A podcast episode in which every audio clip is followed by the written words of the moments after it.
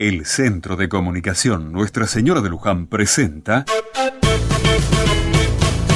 Otra Mirada. Hace muchos años, casi 30, en 1983, asumió el primer presidente democrático luego de la dictadura. Si no viviste ese momento, te cuento que para muchos fue comenzar a respirar y la novedad para casi todos de ver que un gobernante había sido elegido por nosotros.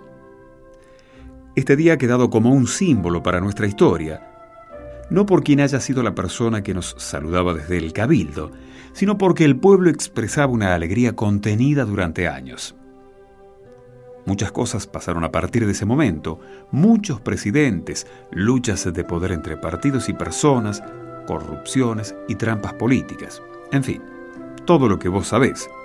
Pero a pesar de eso, a pesar de todo lo que no debe ser la vida democrática, sabemos que es el modo de vivir más sano que podemos vivir.